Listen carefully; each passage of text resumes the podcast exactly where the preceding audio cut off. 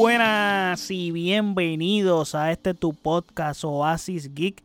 Te habla tu servidor José Allende y estamos en un episodio más en el que les estaré hablando del World Baseball Classic, que no he hablado de él y estaba loco de hablar de ello, pero realmente dije, déjame esperar que se acabe la primera ronda, a ver si nuestro equipo de Puerto Rico pasa o no de ronda para entonces tocar el tema. De todas maneras, si pasaba algo que no quisiéramos, pues de todas maneras iba a reseñar y iba a hablar del tema, de lo que estuvo pasando, pero era más fácil porque realmente los juegos fueron tan constantes como que corridos de día tras otro y dije, coño, reseñar tres nada más, pues entonces después reseñar uno, dije, pues voy a esperar a que se acabe la primera ronda completa y entonces de ahí avanzo. Pero antes de hablar de lo que ha acontecido en esta primera ronda en el World Baseball Classic para el equipo de Puerto Rico, no olviden seguirme en nuestras redes sociales como OasisGPR, Facebook, Twitter e Instagram. Y de igual forma puedes pasar a nuestro website oasisgpr.com en donde están todos nuestros episodios y todas las plataformas donde habita este podcast. También están nuestros canales de YouTube y Twitch que puedes pasar por ahí que hay contenido allá Ojo, que ha habido contenido en YouTube semanal, constantemente. So, pueden pasar por allí y consumir ese contenido que está chévere también. Ahora bien, hay que hablar de este clásico. Eh, mano, ya yo había hablado anteriormente del clásico aquí en el podcast cuando les mencioné cómo quedaron los pools, o sea, los grupos. Y sobre el repechaje, les expliqué todo eso. Les expliqué inclusive qué equipos estaban como candidatos, etcétera. Y sí he estado al pendiente que con eso aquí en el podcast, pero no he estado como que a la expectativa dando countdown de cuando lleguemos, etcétera, como estuve con el Mundial de Fútbol, etcétera. Pero nada, ya estamos aquí, vamos a hablar de ello, no voy a seguir explicando eso.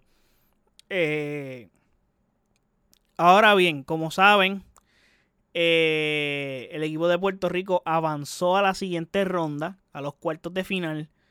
Eh, so, pero hay que hablar de lo que estuvo pasando en esa primera ronda, que es bien importante por el hecho de que hubieron cosas y esa victoria, eh, que así lo van a ver en el título, esa victoria amarga que recibimos o, o que tuvimos, eh, pues hay muchas matices que hablar de ello. Hay que comenzar con que el clásico comenzó el sábado pasado y Puerto Rico debutó contra el equipo de Nicaragua. Fue bien interesante el hecho de ese debut porque Puerto Rico lució muy bien.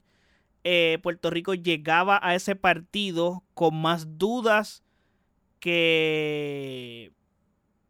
que ¿Cómo te puedo decirle el refrán? Llegó con muchas dudas. Que no me sale el refrán. Llegó con muchas dudas y el problema es que, por ejemplo, Puerto Rico tuvo dos equipos, o sea, dos juegos de fogueo contra equipos de grandes ligas donde perdió una 10, una 9, el otro perdió 0 a 7, 0 a 8. Defensivamente no bateamos. O sea que diga, defensivamente no bateamos, digo que disparate. No bateamos ofensivamente y defensivamente nuestro picheo no estuvo bien, pero realmente eran partidos de preparación, coger ritmo, etcétera. Son, no eran partidos donde realmente había una métrica para medir real. Pero eh, pues eso creó un poco de pánico en la gente, también ah, sabiendo las bajas que hemos tenido, como la de Miranda, la de Carlos Correa, que creo que esa es la baja más importante que ha tenido el equipo de Puerto Rico, porque desde mi punto de vista, bueno, puedes decir que Lindol es el, es el go-to guy de nuestro equipo hoy, pero Lindol y Correa son los go-to guy. Para mí Correa era el que salía al frente, él era el líder del equipo. Con todo y eso, Correa estoy seguro que la decisión de no querer jugar en el clásico, yo la entiendo. Si duele, pero es entendible. Y Correa estaba pendiente. Inclusive les mandó unas, unas correas, valga la redundancia, a todo el equipo con la chapa en oro de Clemente. Y eso estaba increíble. Eso fue un excelente gesto y ha estado pendiente. Inclusive su hijo nació, que fue una de las razones por las que no fue a jugar el Baseball World Classic. Eh, nació el mismo día que Puerto Rico debutaba contra Nicaragua, que eso fue bien interesante. Y luego cuando Puerto Rico fue a jugar contra República Dominicana, el último partido de esta ronda, él subió una, foto en sus redes sociales como que con mis rubios, apoyando al equipo. So, él ha estado al pendiente, no está jugando y yo estoy seguro que él hubiera querido y hubiera deseado con todo su corazón querer jugar porque Correa creo que así en el clásico pasado el tipo jugó con un con unas ganas espectaculares. Pero nada, esperemos que para la próxima edición pueda participar. Dejando al lado ese tema de Correa, Puerto Rico despejó todas las dudas que tenía, que era lo que estaba diciendo del bateo. Puerto Rico le ganó al equipo de Nicaragua 9 a 1 en un, enfrentamiento donde debutó Marcus Stroman. Lució impresionante. O sea, Marcus Stroman estaba on shape. Me encantó su actuación. Eh, y espero que esa sea su actuación en el próximo partido que lance. Y, mano, lució espectacular. O sea, lució brutal. Tengo que decir que desafortunadamente, literal, el lanzamiento 65, que era el último lanzamiento que podía hacer, eh, le hicieron un honrón y tú, ah, le dañaron, le dañaron el performance a Marcus Stroman. Que vaya, güey, para las personas que no entiendan o no sepan, eh, el torneo tiene limitaciones de lanzamientos por rondas. En este caso, en la ronda, en la primera ronda, eh, todos los lanzadores tienen un límite de 65 lanzamientos como máximo obviamente está hay que darle hincapié de que si tu lanzamiento número 63 tú vas por el 63 lanzamiento y vas a comenzar un turno a un bateador pues y llegaste al 65 pues obviamente no te sacan ahí porque tienes ese bateador a la mitad hasta que no lo retires o hasta que no cabe ese turno de ese bateador no te sacan ahí sí puedes tomarte la molestia de literal, de, de, de, terminar, de pasarte los 65 lanzamientos, pero es porque todavía hay un turno al bate en proceso. Es la única ocasión donde te puedes pasar del límite de lanzamiento. Eso en primera ronda. En segunda ronda, que viene siendo la ronda de los cuartos de final. Eh, cuartos de final y semifinales, si no me equivoco. Eh, puedes lanzar, creo que son 80 o 85 lanzamientos. Y en la ronda final no, creo que es cuarto de final nada más. En la ronda final es donde puedes lanzar 95 lanzamientos como máximo. Son datos importantes debido a que obviamente pues este torneo está hecho justo antes que comience la temporada de Grandes Ligas y eso es un revolú. Y hay muchas restricciones. También para que los brazos de los lanzadores no se cansen o no los exploten, etc. Pues Marco Stroman sale del partido y Puerto Rico dominó, tuvo una entrada. En, más, en el momento en el que Marcus Stroman sale del partido, el partido creo que está empate. O sea, el juego estaba 1 a 0, Puerto Rico estaba arriba por una carrera y luego Puerto Rico ofensivamente explotó. Y Puerto Rico me gusta porque está, está jugando la pelota pequeña. O sea, de lo que llevamos jugando en el Clásico Mundial de Béisbol, estamos anotando carreras en runs, teniendo entradas grandes. Y creo que eso es bien importante para nuestro equipo que mantengamos ese ritmo y no dependemos de un palo grande. Pero también hay que decir que el carecer de un pelotero que puede en cualquier momento va, darte un palo grande cuando está hay gente en base, pues también es algo que nos afecta no tener ese bateador. Pero a su vez, creo que todo el mundo está haciendo el trabajo. Todavía estoy estancado en el juego de Nicaragua, so le ganamos a Nicaragua 9 a 1. Buena victoria. Luego de ese partido, porque jugamos tempranito, pasamos el juego de República Dominicana y Venezuela. Me iba a enfocar solamente en los partidos de Puerto Rico. Pero este partido en particular hay que mencionarlo por el hecho de que Venezuela venía como un equipo que debe, o bueno, todavía debe. Es un equipo que ha ido a todos estos World Baseball Classics con una gran delegación y en todas las ocasiones ha debido. No ha dado el grado y no ha hecho el trabajo y no ha llegado donde tiene que llegar con el equipo que tienen. O su actuación, a pesar de que han tenido un buen equipo, no ha sido al nivel porque, por ejemplo, Puerto Rico ha perdido en dos finales consecutivas. O sea, y perdimos una que llegamos y no se supone que estuviéramos ahí viendo el equipo con el que llega, con el, equipo que llevamos. Y si tú mires esa vara, pues en el papel estoy hablando, obviamente. Pues, y miras la vara de Venezuela, que siempre ha tenido un buen equipo, pues sí, ellos han debido. Y Venezuela llegó a este torneo con un calendario súper difícil. Y creo que lo mencioné en el podcast donde hablo, que está aquí, por ahí lo pueden buscar, donde hablo de los pools y hablo de que Venezuela la tenía más difícil que Dominicana y Puerto Rico por el hecho de que Venezuela comenzaba el, torneo jugando contra República Dominicana, que era el go-to guy de este, de este grupo. O sea, yo te soy honesto, para la mayoría era Dominicana pasa primero y el segundo puesto se lo iban a pelear Venezuela y Puerto Rico. Eso era lo que entendía la mayoría de las personas. ¿Qué pasa? Venezuela comienza el torneo jugando contra República Dominicana y luego el partido siguiente es contra Puerto Rico. So, literalmente comienzan los primeros dos partidos contra los equipos más, más difíciles. Ya luego te toca jugar con los equipos más flojos del, del grupo.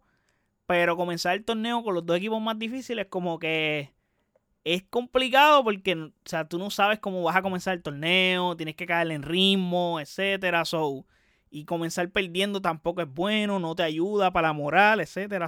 Eh, son muchas variantes que hay y todo eso influye anímicamente hablando. Nada, Venezuela juega contra República Dominicana y le hace un partidazo. Y no tan solo que le hizo un partidazo a República Dominicana, o sea, le hizo el juego al mejor lanzador de República Dominicana, Sandy Alcántara, que es, o sea, es el John de la Liga Nacional. Y, mano, República Dominicana no batió. No batió. Hubieron decisiones del equipo de República Dominicana que se juzgaron. Esos son otros temas aparte de nuestros hermanos dominicanos. Pero a eso voy a llegar cuando hable del juego de República Dominicana y Puerto Rico, que ahí hay sazón de lo que estuvo pasando con el equipo de República Dominicana más bien también y Venezuela gana. Un partido donde le anotan cinco carreras a República Dominicana y, República Dominicana no logra entrar nunca en ritmo ofensivamente hablando. Una derrota grandísima, una derrota no esperada. Y nota, nota el cárcel, Venezuela nunca en su historia le había ganado a República Dominicana en el World Baseball Classic. A ese nivel y así de grande fue esa victoria para Venezuela. Venezuela llegó tan inspirado a ese partido que cuando le toca jugar con Puerto Rico nos meten cuatro carreras en la primera entrada. Y creo que esa primera entrada del juego de Puerto Rico y Venezuela fue vital para la derrota de Puerto Rico en ese partido, porque sí, perdimos. Pero viendo la cosa y viendo cómo se cómo estuvo pasando el resto de todo el juego, pienso que el equipo de Puerto Rico eh, o sea, el, juego se acabó nueve carreras a favor de Venezuela por seis de Puerto Rico. El juego estaba, llegó a estar en un momento 9 a 1. So, Puerto Rico y Puerto Rico en la octava entrada tuvo un gran chance de poder empatar el juego. A ese nivel. Lo que pasa es que en ese turno grande Javi Baez no logró ejecutar. Y otro pelotero también no logró ejecutar. Pero que son cosas que pasan. Pero Puerto Rico demostró que está ready. Porque estás perdiendo 9 a 1 y logras meter 6 carreras de todas maneras al final del partido y logras estar, te logras acercar a una diferencia de 3 carreras y hacer el juego que esté cerrado. Pues eso habla mucho más de lo bien que jugó Puerto Rico y cómo se recuperaron y que anímicamente no se dejaron caer, no se quitaron, por decirlo así, como el video que subió el Team Rubio después de la derrota de Puerto Rico con Venezuela de muchachos, qué duro, no se quitaron, vamos arriba, esto no se ha acabado, etcétera. Tengo que decir que esa primera entrada fue vital y creo que la presión en, en, la máquina de Río le trabajó fuerte, por lo menos es lo que yo percibo, en el hecho de que primer bate, José Altuve, jugada de rutina. Javi Baez tira primera base, tira un, un lanzamiento malísimo para primera y comete el error. Obviamente él lo, asume, él dice como que mala mía fue. Pero ya tener la Altuve ahí y viendo la dificultad del partido, sabiendo que este equipo ya le ganó a República Dominicana ayer, o sea, en, el contexto de lo que estaba pasando, tú solo estabas trabajando en la máquina de Río, creo que le comenzó a dar presión. Y una noche inspirada de Salvador Pérez fue bestial nos meten las cuatro carreras. Y eso definitivamente no jodió full.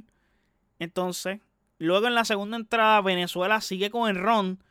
Y creo que otro ahí, para mí los dos detalles que provocaron esta derrota fueron ese error que desencajó todo a Berrío y perdió y, se puso nervioso y le metió presión y comenzó no estaba no estaba on shape. Entonces, en la segunda entrada Yadiel Molina decide mantener a la máquina Berrío lanzando y para mí ese fue un, error de Yadi en ese momento. Creo que es el único error que ha cometido en todo el clásico. Dejar a la máquina Berrío comenzar la segunda entrada y la máquina Berrío vuelve y se mete en problemas y mete hombres a base. Y si no me equivoco, ahí fue que vino el jonrón de. o el palo de Salvador Pérez. Y, mano, Salvador Pérez, no, porque el jonrón de la primera entrada fue por Anthony Santander. Y luego vino el palo de Salvador Pérez en la segunda entrada. Y, mano, fue devastador que en la segunda entrada el juego estaba 7 a 0. Y tú, wow, dude es como que está difícil, está difícil la cosa. So, ya anímicamente hablando, estamos dead. Y eso nos fastidió bastante. Creo que ahí fue el factor y ahí se fue ese juego. Especialmente en la primera entrada. Pero los errores para mí puntuales fueron dejar a Berrío lanzar para la segunda entrada y esa primera entrada devastadora.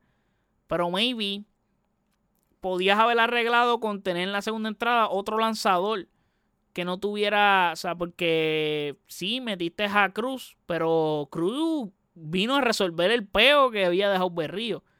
So, y él es el que le hacen el, palo a Cruz, el honrón.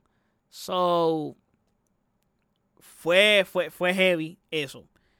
Pero nada, Puerto Rico logró reponerse, tuvo respuestas de Eddie Rosario. Desafortunadamente el honrón de Eddie Rosario fue solitario, etcétera. Luego Puerto Rico decide comenzar un ron, decide apretar, decide comenzar a anotar carreras y ahí la cosa con Venezuela comenzó a ponerse turbia por el hecho de que Puerto Rico comenzó a venir de atrás para adelante y los fantasmas de no lucir bien constantemente en el World Baseball Classic para Venezuela comenzaron a salir. Y, pero nada, pudieron hacer el ajuste. Entró un lanzador del bullpen, si no me equivoco, fue Broche el que entró y literalmente cerró la entrada con broche de oro, que fue la entrada grande donde Puerto Rico tuvo la oportunidad de hasta empatar, que fue el turno de Javi Baez, y no pudo. Ok, perdimos con Venezuela, derrota grande, pero el equipo se mantuvo anímicamente hablando bien y lo mejor de todo es que Luego vinimos para un juego transicional, porque creo que hubiese sido devastador tener que jugar contra República Dominicana, que venía de también perder con Venezuela y descansó. Tener que enfrentar a República Dominicana rápido, porque dos derrotas seguidas para cualquiera de los dos era devastador. Ah, también significaría la eliminación definitivamente de, de cualquiera de los dos. Eh, nos vino bien jugar contra Israel dos razones. Eh, rival accesible y segundo, cómo le ganamos a Israel. Creo que la forma fue brutal y le metimos presión a República Dominicana. Ok, ahí hay un dato importante. Puerto Rico le gana a Israel por nocaut. Knockout, para los que no saben, hay una regla en el World Baseball Classic que si tú tienes después de la quinta entrada una ventaja de 15 carreras contra tu rival, eh, ya luego en la, porque las entradas son altas y bajas, pues en la baja, cuando se acabe la quinta entrada, automáticamente el juego finaliza por el range de ventaja que tiene el equipo rival. Y hay otro range de menos carreras, pero es desde la séptima entrada en adelante, donde si se acaba la séptima entrada y el equipo eh, y hay uno de los dos equipos que tiene ventaja de 10 carreras, el juego se acabó y gana el, equipo que tiene la ventaja. Pues en este caso, Puerto Rico ganó, le gana a Israel en 8 entradas, pero el detalle no es el knockout que Puerto Rico le proporcionó a Israel 10 a 0. El detalle es que Puerto Rico lanzó un juego perfecto Ahí es que está el detalle. El hecho de que Puerto Rico consiguiera un juego histórico porque es el primer perfect game en la historia de este torneo del World Baseball Classic. So hace esto con una magnitud tremenda. Y otra cosa que tengo que decir es que, mano, Puerto Rico. Tengo que decir que eso funcionó. Funcionó el hecho de tener que jugar un juego perfecto. Ganamos por nocaut, la forma en que ganamos. Anímicamente esto nos levantó bien brutal. Vimos a Sugar que tiró su primer partido también, que no había tirado porque no había tenido la oportunidad, porque obviamente estoy seguro que el para el juego de Venezuela él era el juego que tenían pensado tirar porque era el juego que se podía acabar cerrado. Obviamente nunca no tuvimos ni chance de estar adelante en el partido porque el único momento donde el juego estuvo 0 a 0 fue el, antes, eh, cuando había cero out en la primera entrada. Luego de ahí comenzaron a llegar las entradas de las carreras de Venezuela y Puerto Rico no volvió a estar arriba ni empate en el marcador. República Dominicana le ganó a, a Nicaragua y sumándole a eso que le gana a Nicaragua no jugando muy bien sus peloteros como Julio Rodríguez, como Rafael Dever, que son los más bien señalados que hay eh, no estaban teniendo un buen torneo. Y creo que el equipo, los jugadores que estaban cargando el equipo de República Dominicana especialmente era Juan Soto. Y Manny Machado que estaba haciendo su trabajo también, pero Juan Soto estaba cargando el país en la espalda, siendo primer bate. Ok. La noche siguiente Puerto Rico está libre y aquí es que viene el asunto. República Dominicana tiene que jugar contra Israel y ¿Qué pasa? Comenzó la narrativa y es que Puerto Rico y República Dominicana perdieron con Venezuela. El partido, el último partido de esta ronda iba a ser Puerto Rico y República Dominicana y probablemente, por lo que se esperaba, era que Puerto Rico y República Dominicana llegaran con el mismo récord. Y era un partido de vida o muerte. El que ganara seguía, el otro se iba para casa. ¿Qué pasa? Puerto Rico viene de hacerle un perfect game a Israel y darle knockout le metieron la presión a la República Dominicana de que tú tienes que hacer un performance igual o mejor que el que hizo Puerto Rico contra Israel. Y consiguieron a lo, lo más cercano que pudieron. Le dieron un knockout en una entrada menos a Israel, 10 a 0. Lo único que recibieron un hit.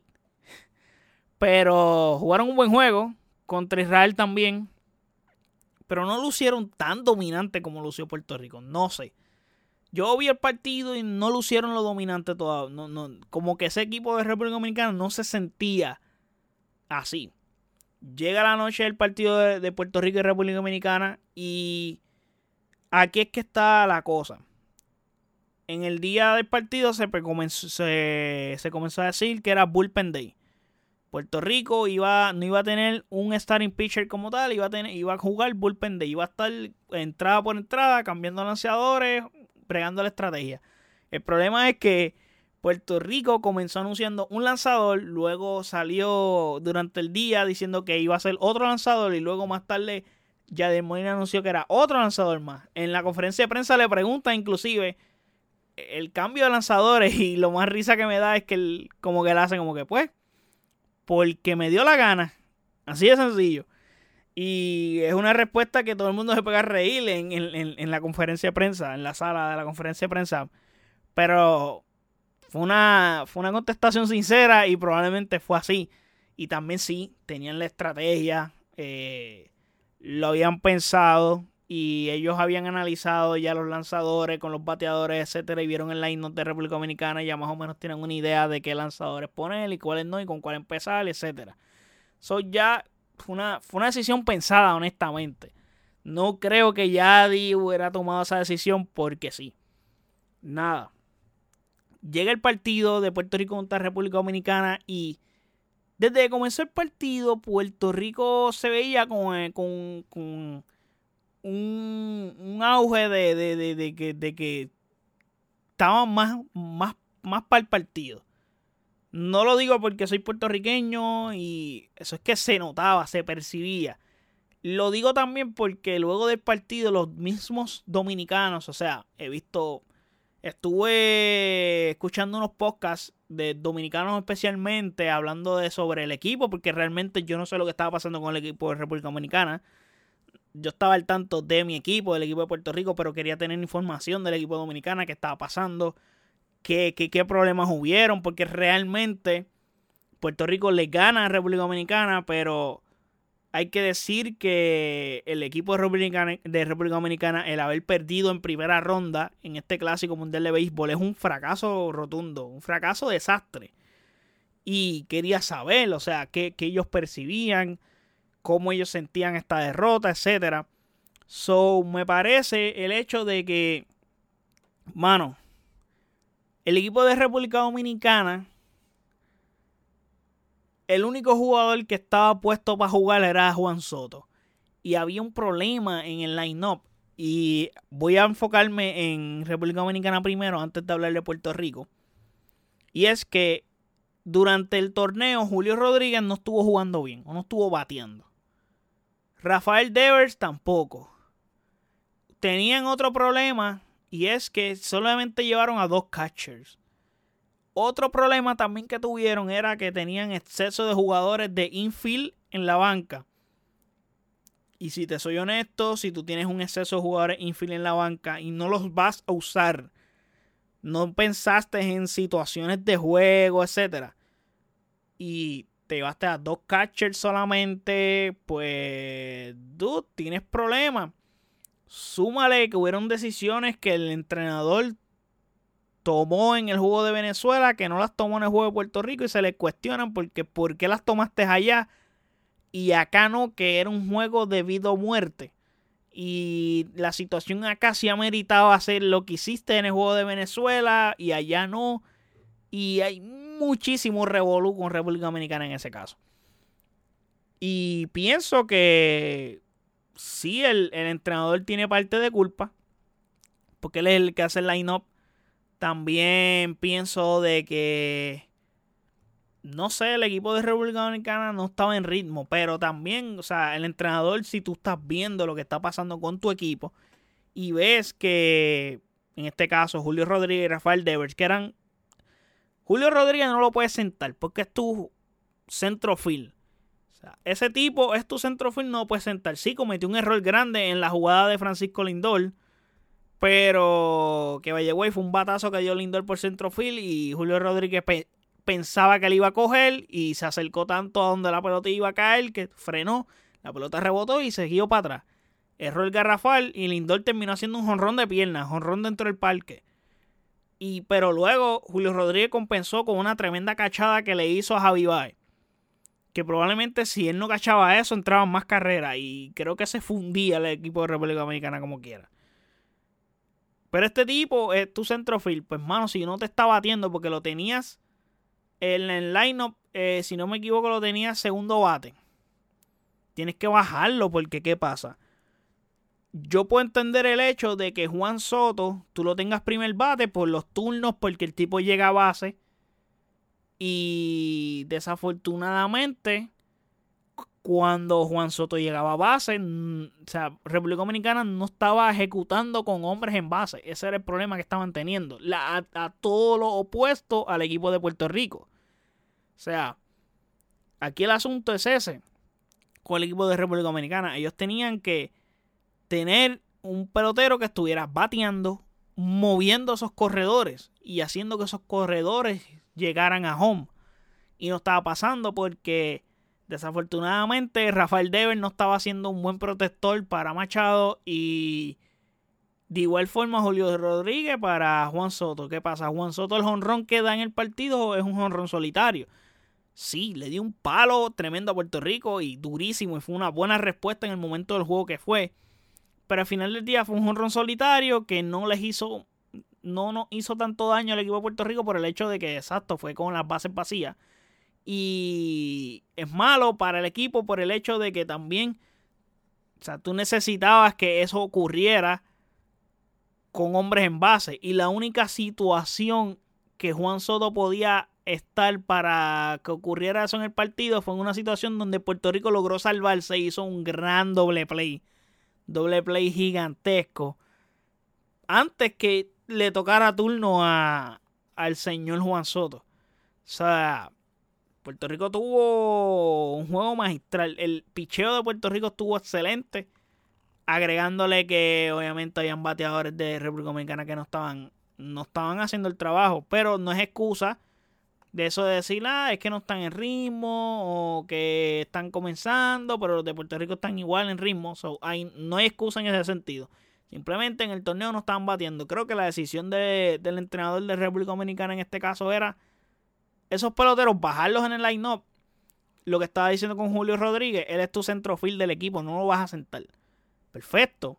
Pero por lo bájalo, no lo tengas segundo bate, por lo quinto, sexto, séptimo, octavo, como sea tienes que hacer movimiento, es un torneo corto, tienes que moverte. Por ejemplo, el equipo de Puerto Rico tenía a, a Soto en primera base, a Neftalí Soto, no Juan Soto, a Neftalí Soto. ¿Qué pasa? Neftalí Soto se supone que fuera el power hitter de nuestro equipo y no había hecho absolutamente nada en los primeros tres juegos. Dude, no has hecho nada.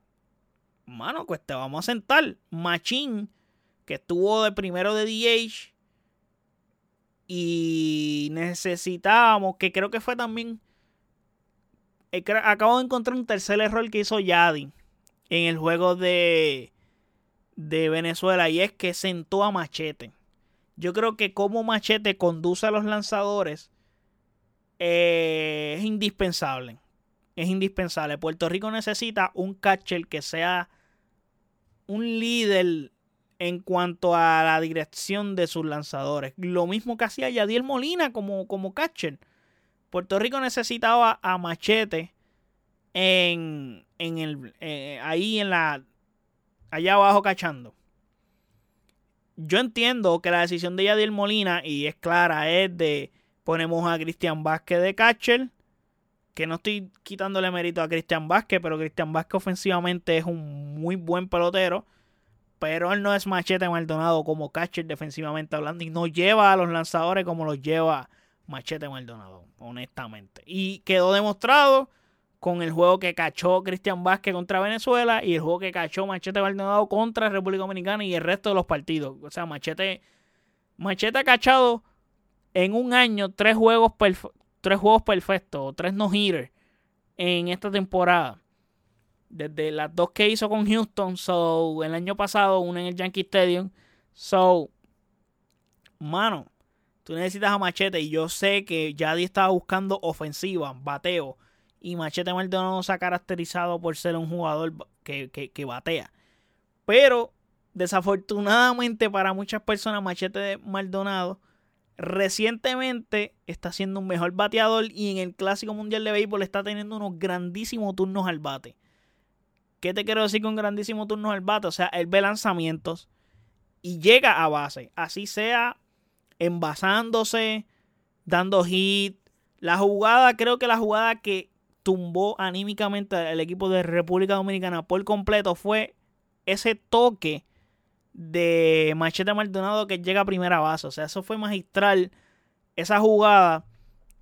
Machete Maldonado es clave en ese equipo de Puerto Rico y fue brutal ese toque que hizo para llegar a primera base, mano. Y luego eh, comenzó el run. O sea, comenzó el run después de eso. So, tengo que decir que eso era bien importante. Y la dirección de Machete fue vital. Y en el equipo, en el juego contra Venezuela, pues creo que nos hizo falta tener ese líder para el picheo. Maybe eso hubiera evitado, maybe si ofensivamente Venezuela nos hubiera metido, nos hubiera batido como quiera. Por darles el ejemplo. Pero probablemente no nos anotaban nueve. Podían anotar cuatro o cinco. El problema con el equipo de Venezuela fue que nosotros comenzamos el partido perdiendo con una desventaja brutal 9 a 1.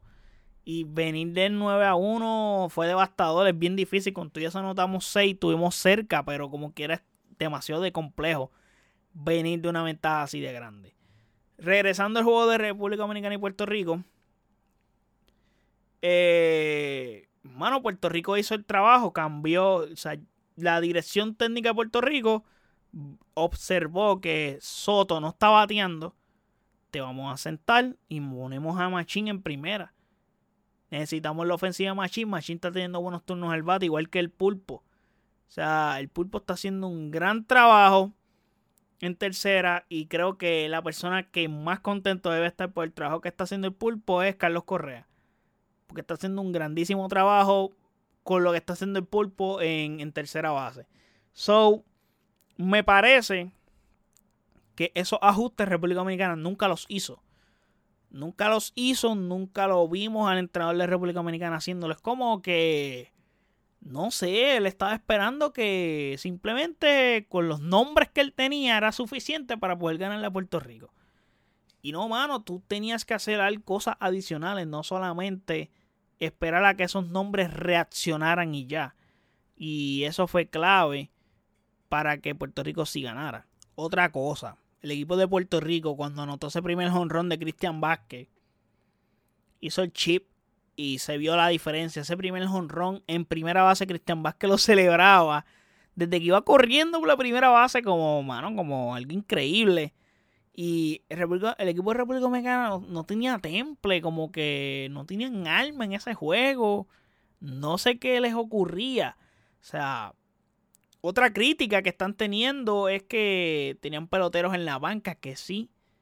Los turnos que tuvieron fueron turnos productivos. Así fueron uno o dos turnos. Pero sí tuvieron turnos productivos y no los usaron. O sea, el dirigente no sé qué le pasó, no llevó a los jugadores correctos. Hubo, hablando de los catchers, hubo una jugada donde el catcher de República Dominicana, Francisco Mejía, tuvo un turno al bate donde exactamente la misma jugada contra el equipo de Venezuela lo único que cambia es que contra el equipo de Venezuela no había hombres en bases. No había hombres en bases en esa jugada. Y el entrenador decide cambiar a Mejía y poner a Gary Sánchez a batear. En late inning, en últimas entradas del partido. Y él tomó esa decisión de hacer eso. Y en este partido tuvo una situación igual donde sí habían hombres en bases y no decidió cambiar. Y cuando le preguntan por qué no tomó la decisión, o dude, no tenías que poner a Gary Sánchez, podías poner a cualquier otro bateador que te fuera a producir, que se viera el intento de que hiciste algo buscando mover esos corredores que tenías en base. Se le pregunta y dice, no, porque es que si yo cambiaba ese cache me iba a quedar, solamente traímos dos tenía que entonces tener uno, entonces ya no iba a tener catcher de backup. ¿Qué haces? O sea, ¿qué haces? Loco, te vas a eliminar. O sea, esto win or go home. O sea, tienes que hacer todo lo posible, todo lo que está en tus manos, ¿no?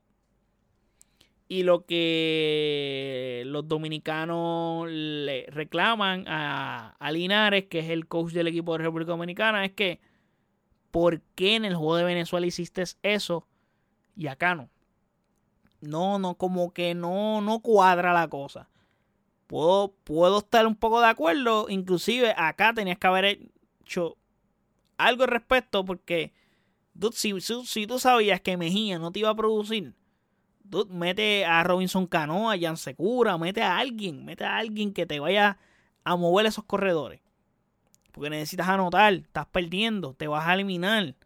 No hizo absolutamente nada, no hizo cambio. El único bateador que estaba haciendo algo al respecto era Juan Soto, pero el problema es que Juan Soto cuando iba al plato no había hombres en base para mover corredores. Y el turno bueno y grande que tuvo, la sacó y con las bases vacías. A diferencia del equipo de Puerto Rico, que el equipo de Puerto Rico metía hombres en base y los movía. También fue que tuvimos una tercera entrada grande. Vino el jonrón y luego vino o sea, anotamos cuatro carreras en esa entrada. Y fue devastador para el equipo de República Dominicana. Que sí, Juan Soto luego contestó en la baja de la tercera. Pero de todas maneras, eh, crédito también al picheo de Puerto Rico. Definitivamente el picheo de Puerto Rico tuvo on shape. Y creo que esa séptima entrada con Jorge López, luego Underwood en la octava Inclusive el hermano de Sugar, Alexis Díaz, se metió en problemas, llenó las bases, hizo un doble play que, fue magistral, sí, entró una carrera, pero de, un doble play que de, de bases llenas sin out, que solamente te hayan anotado una carrera, es una entrada grande defensivamente hablando, donde te metiste en ese peo tú solito. So fue bueno. Luego en la novena, ya, ya en la novena entrada, sonaron las trompetas de Sugar Díaz. Ya estaba todo escrito. Que también ellos le tienen un terror a Sugar. Los mismos comentaristas decían The best stuff of baseball.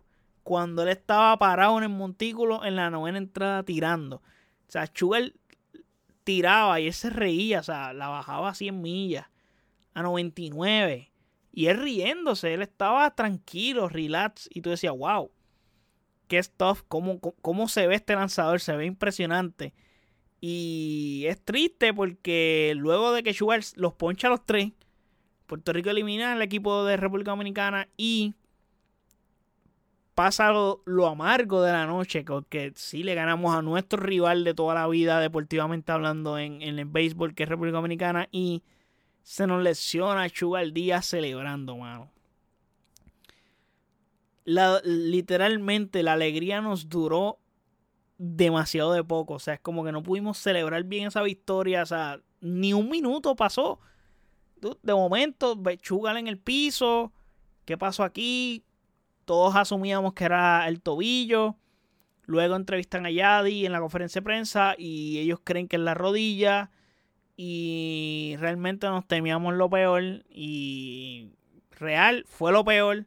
En el día de hoy se le hicieron exámenes médicos, etcétera. Obviamente, de esa lesión, sabíamos que el día no iba a poder jugar ya más nada el, el World Baseball Classic y los no lo iban a dejar por cuidarlo. Pero no sabíamos la gravedad de la lesión. Hoy se hicieron exámenes médicos y se reportó que tiene un desgarro del tendón de la patela rotuliano en la rodilla derecha. ¿Qué significa eso? Lo operaron, ya le hicieron la cirugía. Sugar contestó, dijo que estaba bien, que estamos activos, que muchas gracias por el apoyo, que gracias por, por todos los buenos deseos, que no dejen de apoyar al Team Rubio, que vamos para encima, que hay que seguir para adelante. Como buena noticia para el equipo de Puerto Rico, bueno, déjame terminar con el tema de Sugar. Es triste porque se va a perder de 6 a 8 meses probablemente se pierda toda la temporada de Grandes Ligas. Es una baja grande para los Mets de Nueva York porque pierden a su. Bueno, ahora mismo Chugal es el relevista más pagado en la historia de las Grandes Ligas. Y pierden al mejor closer de las Grandes Ligas, hay que decirlo. Lo es. Y es bien triste para los Mets y para nosotros, por Puerto Rico y para ellos mismos, para mismo Chugal, porque está en su pick de su carrera y perderse un año entero celebrando, es lo triste. Que mano, desafortunadamente, pues, uno cuando se va a lesionar se lesiona como sea.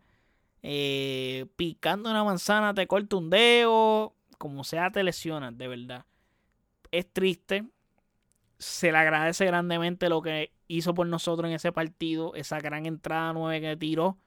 Y también le agradezco lo que hizo en el 2017 también. Yo creo que de los momentos que yo más me he disfrutado de Sugar Día fue esa, esa novena entrada contra el equipo de Holanda. Ese turno al bate de Valentine, cómo él le tiró a él. eso de mis momentos favoritos en el clásico overall de todos los clásicos. Yo los he vivido todos y creo que el clásico pasado, ese momento para mí fue demasiado de brutal. Yo cada cierto tiempo vuelvo y revivo los highlights de ese clásico y cuando veo ese momento de eso, cuando Chugal fue a tirar esa entrada eh, contra en las semifinales contra Holanda fue mágico para mí. Nada. Triste por demás, hay que seguir y como iba a decir ahorita, como ventaja para el equipo de Puerto Rico, mantenemos un bullpen sólido. Vimos que Jorge López es el que va a salir. Jorge López va a ser nuestro closer ahora. Underwood ha estado muy bien. No la han bateado.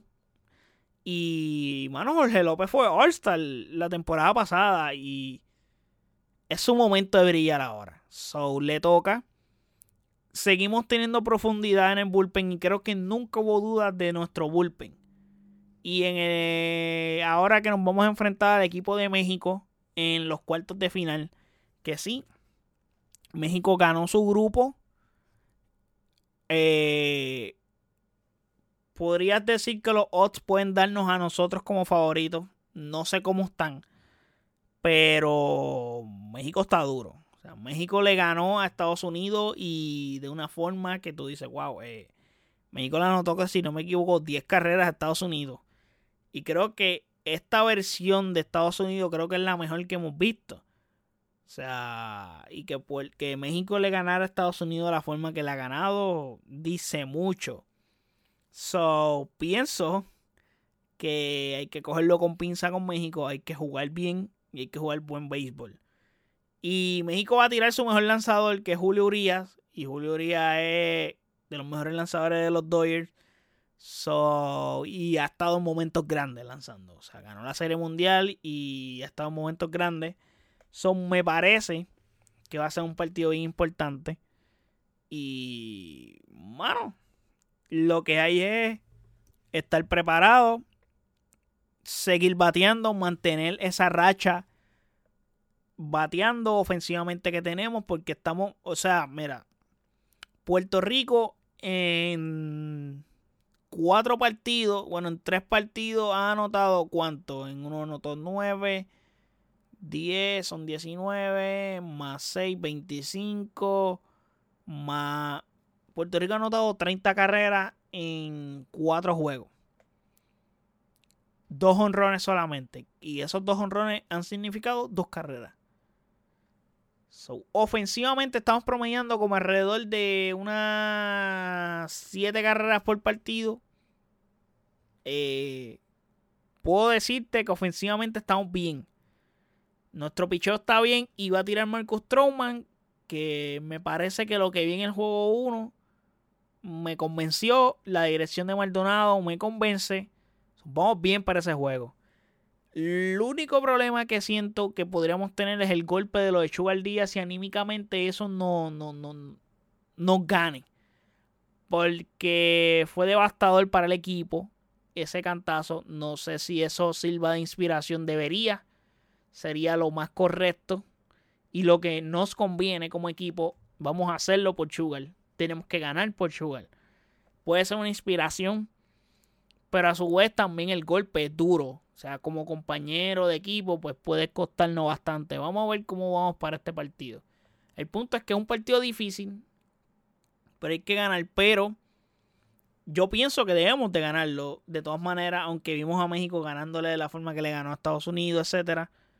Pero no veo a México como un rival que nos debería de ganar. O sea, nosotros le ganamos a, a, a República Dominicana, que era candidato a ganar este clásico mundial, entre el top 3 de los candidatos a ganar el clásico mundial, y a Venezuela, que ese line-up está increíble. Eh, le anotamos 6, ellos nos anotaron 9, pero nosotros le anotamos 6, y luego de esas primeras dos entradas devastadoras, no nos, anotaron cuántos, dos carreras. O sea, solamente a dos carreras le han anotado nuestro bullpen. So, me parece que la tenemos contra esta gente. Creo que el rival duro va a estar en la semifinal si ganamos los cuartos de final, que es contra Japón. Viendo cómo está el bracket, Puerto Rico le tocó el lado del bracket donde Japón está en la semifinal, ya que Japón ganó su grupo y le tocó enfrentar al segundo lugar del grupo, si no me equivoco, grupo A, no, grupo B, que el segundo lugar del grupo B fue el equipo de Italia y Japón le ganó a Italia, so Japón ya está en espera por la victoria de Puerto Rico-México, que es este viernes a las 7 de la noche. Eh, que by the way, el juego era sábado y Estados Unidos decidió ganarle a Colombia y pasar a la siguiente ronda. So, hubo un revolú que cambiaron el horario y decidieron poner el juego de Venezuela y Estados Unidos sábado y el de Puerto Rico moverlo a viernes. No sé por qué razón, pero nada. Denle prioridad USA. Espero que no les cueste cara esa prioridad a la selección de Estados Unidos. El asunto es que Puerto Rico juega viernes y el equipo de Japón ya le ganó a Italia. So, Japón está jugando en Japón. Yo estoy seguro que ese tiempo lo usarán para viajar de Japón a Norteamérica, a Miami, que by the way, Puerto Rico. Eh, si Venezuela o Puerto Rico llegan a la final, jugarán todo el torneo en el mismo parque. Eso es conveniente porque no tienes que estar viajando constantemente, te quedas tranquilito allí en Miami, los sprint training son allí cerquita, en Florida, so estás chilling. En ese sentido estás cerquita, estás de show. Eh, los que se fastidian son los que están en otro lado, por ejemplo, México tiene que viajar de Arizona para Miami, que jugaron en Arizona y ganaron su grupo sorprendentemente. Y en el otro lado del bracket está Venezuela y Estados Unidos que se enfrentan. Venezuela ganó su grupo D. Se va a enfrentar con el segundo lugar del grupo C, que en este caso es Estados Unidos. Y el equipo de Cuba es el que está en la semifinal del otro lado esperando a que gane uno de los de Venezuela o Estados Unidos. El ganador se enfrentaría a Cuba en esa otra semifinal. Cuba pues salió airoso del grupo C. Que ese grupo C tiene una curiosidad gigante por el hecho de que todos los equipos terminaron con récord de 2 y 2. Dos victorias, dos derrotas.